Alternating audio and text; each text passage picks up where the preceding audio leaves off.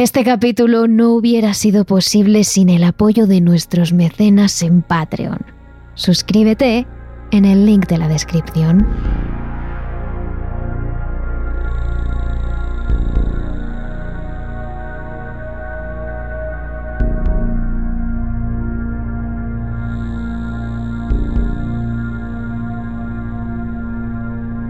Hoy hablamos de uno de los misterios que rodean a nuestro planeta y del que todavía no tenemos explicación. Desde hace siglos los avistamientos ovni han sido una de las preguntas sin respuesta que han acompañado a generaciones y generaciones de personas. Objetos voladores no identificados que han dado lugar a múltiples teorías y numerosas conspiraciones. De hecho, hace no mucho este tema apareció otra vez sobre la mesa del Congreso de los Estados Unidos tras más de medio siglo sin hacer acto de presencia. ¿Por qué? Porque este misterio es cada vez mayor. Durante la reunión, altos funcionarios de inteligencia del Departamento de Defensa estadounidense compartieron con el resto de congresistas sus investigaciones sobre avistamientos de objetos voladores no identificados. Desde comienzos del siglo XXI se ha registrado un aumento significativo de presencias ovnis en zonas de maniobras militares. Scott Bray, subdirector de inteligencia de la Armada, dijo que los avistamientos eran frecuentes y continuos y pedía a la Dirección Nacional de Inteligencia que hiciera públicos los archivos sobre estos avistamientos. Todos los archivos. Decimos todos porque sí es cierto que la Dirección Nacional de Inteligencia publicó un dossier hace no más de un año en el que se recogían avistamientos ovni entre 2004 y 2021. Un total de 142 avistamientos, según decían. Una cifra bastante alejada de la recogida por las Fuerzas Armadas de Estados Unidos, que aseguraron tener 400 informes sobre objetos desconocidos surcando los cielos. Pero aunque este tema da para muchos debates y muchos capítulos, hoy os queremos contar una historia. Una de las primeras historias que revolucionó todos los Estados Unidos e hizo que la curiosidad por los ovnis se extendiera por todas partes. Hoy os hablamos de la historia del piloto Kenneth Arnold.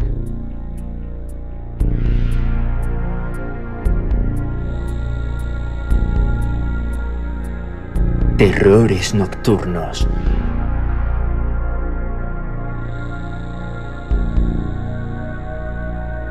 Con Emma Entrena.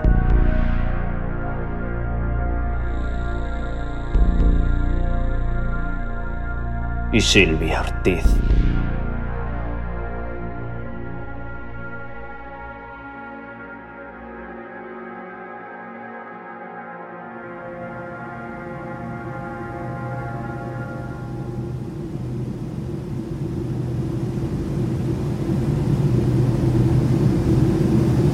La mañana del 24 de junio de 1947, el empresario Kenneth Arnold sobrevolaba el cielo de Washington con su avioneta. En esta ocasión el piloto modificó ligeramente su ruta para pasar cerca del monte Rainier, donde días antes se había estrellado un avión de transporte C-46 del Cuerpo de Marines. Habían pasado tres días desde aquel fatídico accidente, pero debido al tiempo y a la dificultad del terreno, las autoridades todavía no habían conseguido dar con los restos del avión. Las familias de las víctimas que perdieron la vida prácticamente en el acto tras colisionar frontalmente contra una de las montañas, decidieron ofrecer una recompensa a aquel que encontrara algo, cualquier material o resto del avión. 5.000 dólares. Lo hicieron ante un acto desesperado por encontrar los cuerpos de los marines para poder así enterrarlos dignamente. Por ese motivo, esa mañana soleada de junio, Kenneth Arnold decidió sobrevolar las cimas rocosas de Rainier a una velocidad lo suficientemente moderada para poder acercarse a la zona y ver si así daba con algo. Era empresario, ambicioso y desde joven se había sentido atraído por el mundo de los negocios, los acuerdos y en especial el dinero. De hecho, a sus 32 años ya tenía su propia compañía de instalaciones de equipos automáticos contra incendios, llamada Great Western Fire Control Supply, que operaba por toda la zona este de los Estados Unidos. Es por ello que en cuanto escuchó en las noticias la recompensa que ofrecían las familias de los marines del avión C-46, el instinto primario de todo empresario se apoderó de Kenneth Arnold, que no dudó en trazar una ruta que sobrevolaría al día siguiente con su avioneta.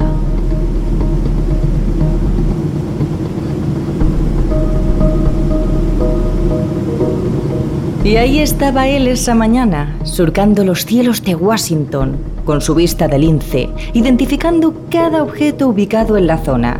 Había dormido poco, pero esa mañana estaba muy despierto, estaba ansioso. Se sentía como un oficial buscando pruebas del accidente. Pero es precisamente en ese instante cuando Kenneth Arnold encuentra algo. Algo que no tiene nada que ver con el avión perdido. Un objeto nunca visto.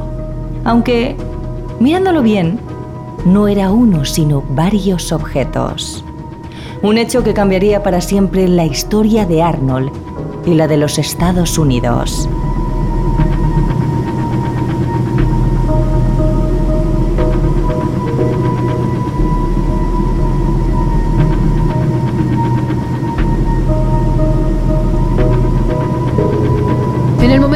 Avistamiento, Kenneth Arnold se encontraba a más de 9.200 pies del suelo, es decir, unos 2.800 metros de la Tierra. Unos metros más allá, nueve objetos increíblemente luminosos deslumbraron al piloto que en un primer momento tuvo que apartar la mirada porque desprendían demasiada luz. Tras varios segundos analizando esos objetos, Arnold llegó a la conclusión que parecían una especie de aviones con formas muy extrañas. Más tarde, él mismo escribió en un texto autobiográfico lo siguiente. Observé estos objetos con gran interés. Nunca antes había visto aviones volar tan cerca de la cima de una montaña, volando directamente de sur hacia oeste sobre la cordillera ondulante de una cadena montañosa. Estaban casi en línea de mi horizonte, lo que me indicaba que su altitud era aproximadamente la mía. Volaban como a menudo he observado volar a los gansos, en una especie de corriente diagonal, como si estuvieran unidos entre sí. Parecían tener un rumbo definido, pero se desviaron entre los altos picos de la montaña. Aunque lo que seguía molestándome mientras los miraba contra el sol era el hecho de que no podía distinguir la cola de ninguno de ellos. Pero no tuvo tiempo de ver mucho más, porque segundos más tarde, esos objetos alcanzaron una velocidad nunca vista antes por el ser humano y desaparecieron en el horizonte. Una vez Kenneth aterrizó, todavía nervioso, sacó un papel y un lápiz y se puso a calcular.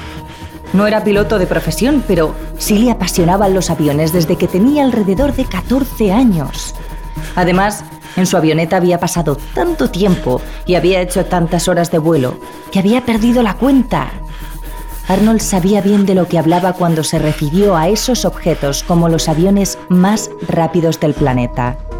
En su cuaderno de notas los resultados que obtuvo fueron cifras desorbitadas, pero que el empresario había calculado correctamente. La velocidad de esa especie de naves superó las 1.700 millas por hora, lo que quiere decir más de 2.700 kilómetros hora, tres veces más rápido que cualquier avión tripulado en aquellos años. De hecho, se podría hablar de una velocidad supersónica.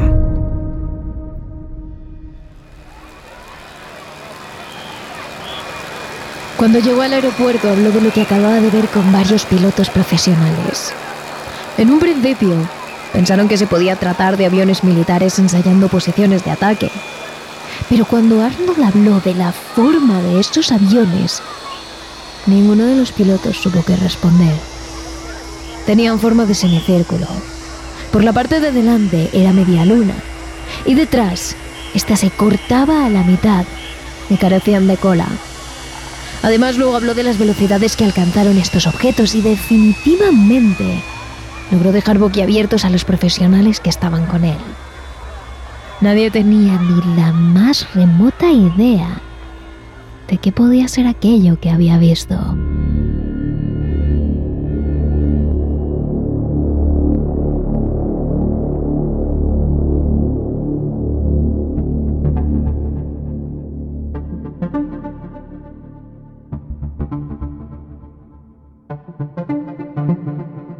Cuando volvió a su ciudad, al aterrizar en el aeropuerto más cercano a su casa, varios pilotos le esperaban allí. Tan solo le saludaron y se quedaron mirándole, en silencio. Las noticias habían sido mucho más rápidas que su avioneta, y al llegar varios curiosos le esperaban con ansia. Querían saber de primera mano qué es lo que había visto Arnold. En su diario, el empresario escribió, Alrededor de los aeropuertos, los pilotos están discutiendo continuamente sobre qué tan rápido pueden ir nuestros aviones y misiles del ejército y la armada. La mayoría de los pilotos admitieron que el avión más rápido que se había inventado en ese momento podía volar a unas 700 millas por hora. Pero yo estaba seguro de que esta formación de extrañas naves viajaba a más de mil millas por hora. Tras varias horas de estudio y conversación, Kenneth Arnold decidió llevar la noticia a los medios. A la mañana siguiente el hombre se presentó en las oficinas del periódico East Oregonian. Tras varios minutos esperando, fue el editor Bill Beckett el que le atendió y sin escuchar en profundidad su historia, escribió una pequeña columna en el periódico. El empresario Kenneth Arnold dijo que vio nueve aviones con forma de platillo volando en formación a las 3 de la tarde de ayer, extremadamente brillantes como si fueran niquelados y volando a una velocidad inmensa calculó que se encontraban a una altitud de entre 9.500 y 10.000 pies y lo registró desde el monte Rainier hasta el monte Adams, llegando a la increíble velocidad de unas 1.200 millas por hora. Sorprendentemente, apenas unas horas después, el propio periodista se sorprendería al ver el impacto que habían causado en los medios esa pequeña noticia. Él mismo escribió más tarde. Cuando regresé a la oficina después del almuerzo, los ojos de la recepcionista eran tan grandes como platos. Me dijo que los periódicos de todo el país y de Canadá habían estado llamando. Querían más detalles sobre los platillos voladores. Fue de las primeras veces, si no la primera, que se utilizaba el término de platillos voladores para describir esos extraños objetos. Lo curioso es que no sabríamos decir si fue el propio Kenneth Arnold el que inventó ese, digamos, sinónimo ¿O fue el periodista Bill en un intento de interpretar las palabras del empresario? Ya que según dijo Bennett tiempo después, cuando él se refería a platillo volante, lo hizo más por el movimiento que realizaban estas naves antes que por la forma que tenían. Kenneth dijo que volaban de forma errática, como hacia ningún sitio, como cuando lanzas un plato al agua y este rebota varias veces hasta hundirse. Pero la cuestión es que ese término acabó gustando a los ciudadanos, y en especial a los medios, que lo publicaron en las primeras páginas de sus periódicos como gran descubrimiento del siglo. Noticias y más noticias sobre el avistamiento de Kenneth, y en el periódico local de East Oregonian, los teléfonos no paraban de sonar, los medios y las agencias de comunicación querían conocer a aquel hombre que había visto con sus propios ojos algo extraordinario. No he tenido un momento de paz desde que conté la historia por primera vez. Todo esto se ha ido de las manos. Quiero hablar con el FBI o alguien de las altas esferas. Le diría poco después el propio Kenneth a los periodistas. A pesar de las numerosas llamadas y de todo el acoso que comenzó a recibir de la noche a la mañana, Kenneth se mantuvo firme a sus creencias. Él sabía lo que había visto aquella mañana de verano mientras pilotaba su avioneta. Y lo que más le sorprendía al empresario es que conforme iba conociendo más gente su historia, la mayoría de los ciudadanos le creían. Escuchaban su experiencia atentamente, para luego asentir sonrientes y dar a entender a Kenneth que estaban con él. Cuando el hombre tuvo un hueco libre, escribió en su diario, No puedo comenzar a estimar el número de cartas, personas y telegramas y llamadas telefónicas que he tratado de contestar. Entre tanto alboroto, el empresario y piloto intentó contactar con la Dirección Nacional de Inteligencia o algún tipo de organismo que le ayudara a investigar aquello que vio. Pero por mucho que lo intentó, no consiguió dar con nadie.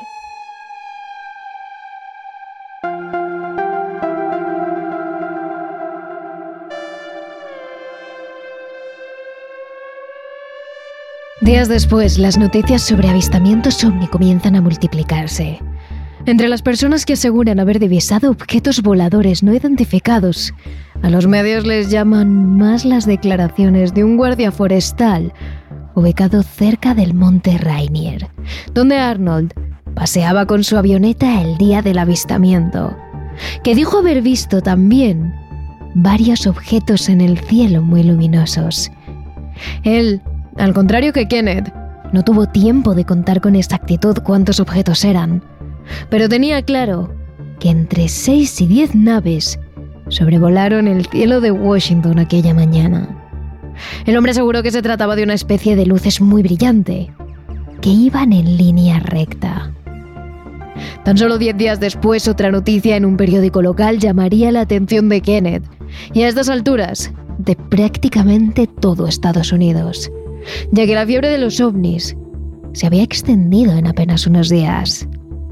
Una mañana, alguien vio en el periódico Arizona Republic las fotografías que esos objetos voladores no identificados que había conseguido captar un ciudadano de Phoenix, Arizona.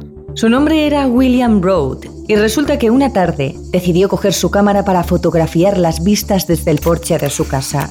Un horizonte bañado por una luz dorada que se le hizo irresistible a William, el cual tuvo que sacar varias fotos del momento.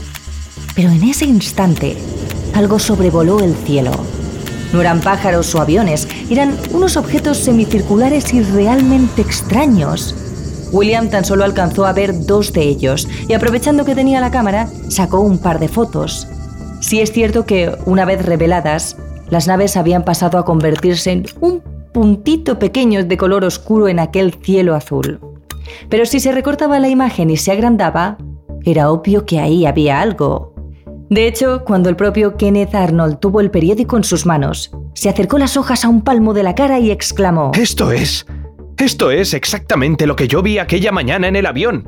¡Esto! Pero mientras el empresario daba saltos de alegría en su casa, en Washington, tan solo 28 horas después de la publicación de las fotografías del ovni en el periódico, dos hombres trajeados llamaron a la puerta de William Road, en Arizona, y le pidieron al hombre que le entregara el negativo de estas imágenes.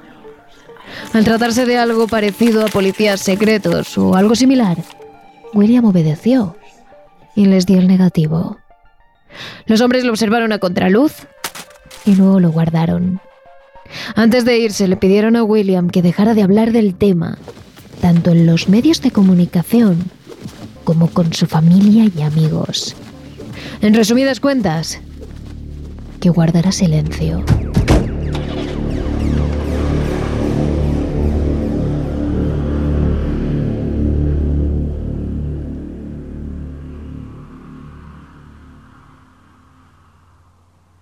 Pero no solo Kenneth Arnold y estas otras dos personas habían visto un ovni. Las semanas siguientes, en todos los Estados Unidos, los avistamientos de objetos voladores no identificados se multiplicaron. Mucha gente que en su momento no se atrevió a denunciar lo que había visto por no quedar como un loco, decidió dar el paso y llamar a la policía, como lo hizo Kenneth Arnold. Por ejemplo, un hombre llamado Shabach, de Oklahoma City, dijo haber observado desde la Tierra el desplazamiento en el cielo de algo desconocido que iba a toda velocidad y emitía un zumbido muy particular. O Richard Rankin, de California, un piloto veterano con más de 7.000 horas de vuelo, que aseguró haberse topado con uno de esos objetos un día antes de que Arnold presenciara el avistamiento en su avioneta.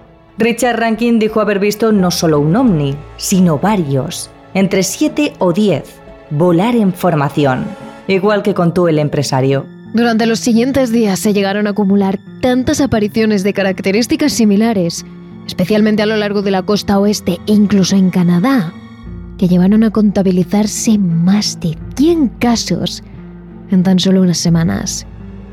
Los avistamientos ovnis y las teorías sobre la existencia de vida más allá de la Tierra comenzaron a abrir los telediarios. Columnistas opinaron sobre él, se daban tertulias y todo esto se traslada a la calle, donde la gente está debatiendo el tema constantemente.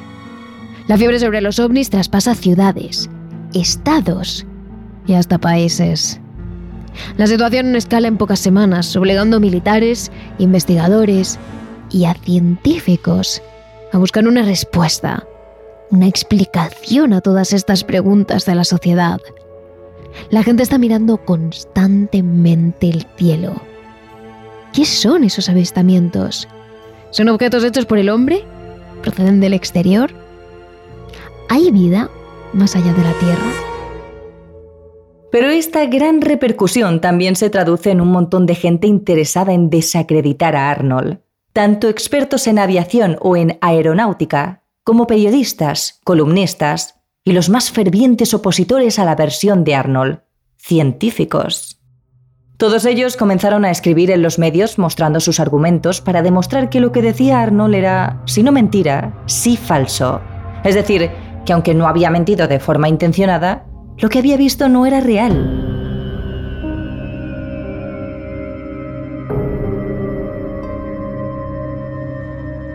Y la necesidad de desacreditar a Arnold aumenta cuando el 26 de junio de 1947, la Associated Press, la agencia de información más importante de Estados Unidos, recoge otra declaración de un testigo en Kansas City que dice haber avistado nueve objetos muy similares a los descritos por Arnold.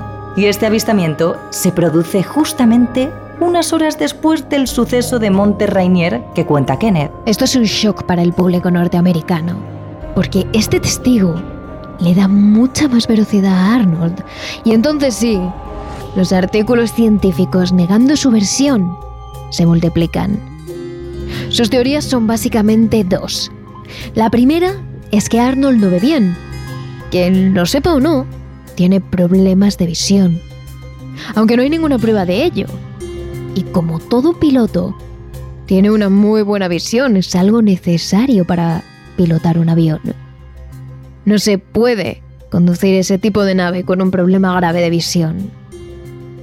La otra teoría es que el sol deslumbró a Arnold y provocó reflejos extraños en la luna del avión.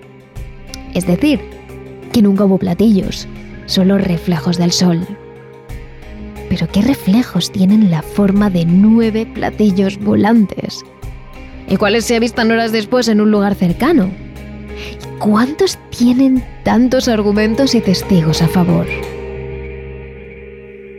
El caso es que Arnold tampoco se quedó callado ante todas estas teorías en su contra. Durante los siguientes 10 años, el piloto se convirtió en una pequeña celebridad en Estados Unidos. Estuvo en tertulias, participó en artículos e investigó sobre el tema ovni. Incluso estuvo involucrado en entrevistas con otras personas que también habían visto objetos voladores no identificados.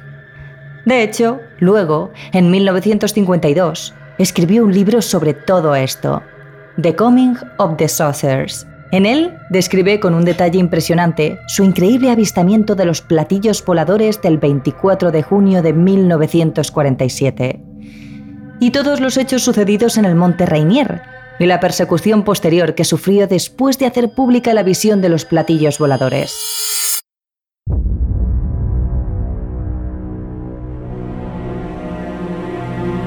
Sin embargo, poco después decide quedarse al margen de todo. Sufre un terrible acoso por parte de la prensa.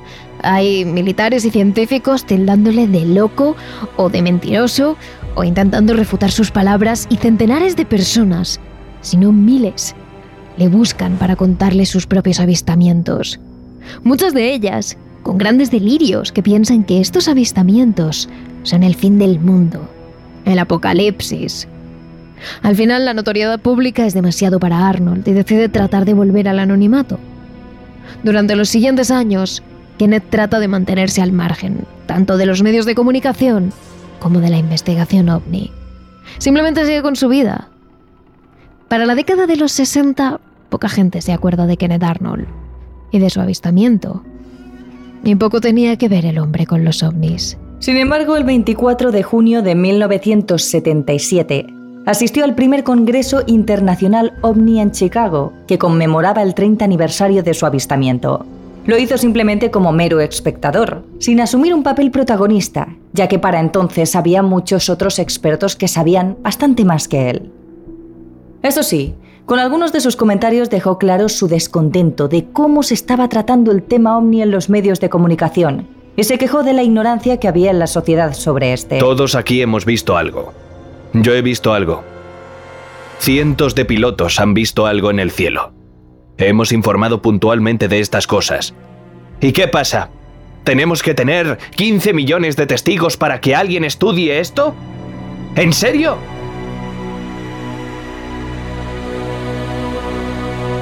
El caso de Kenneth Arnold fue uno de los primeros y más importantes casos de avistamientos ovni no solo en Estados Unidos, sino también en el mundo. No solo por todas las pruebas y los testimonios que hay para apoyarlo, sino porque pasó muy cerca del caso Roswell, el mayor misterio ovni de los Estados Unidos y el que comenzó con la leyenda del Área 51. Un caso que por cierto ya os contamos en Terrores Nocturnos en el capítulo 28 de esta tercera temporada, el que tenéis que escuchar porque tiene mucho que ver con este capítulo. Al final, el avistamiento de Kenneth Arnold se quedará como muchos de estos casos, como un misterio, como un caso sin resolver.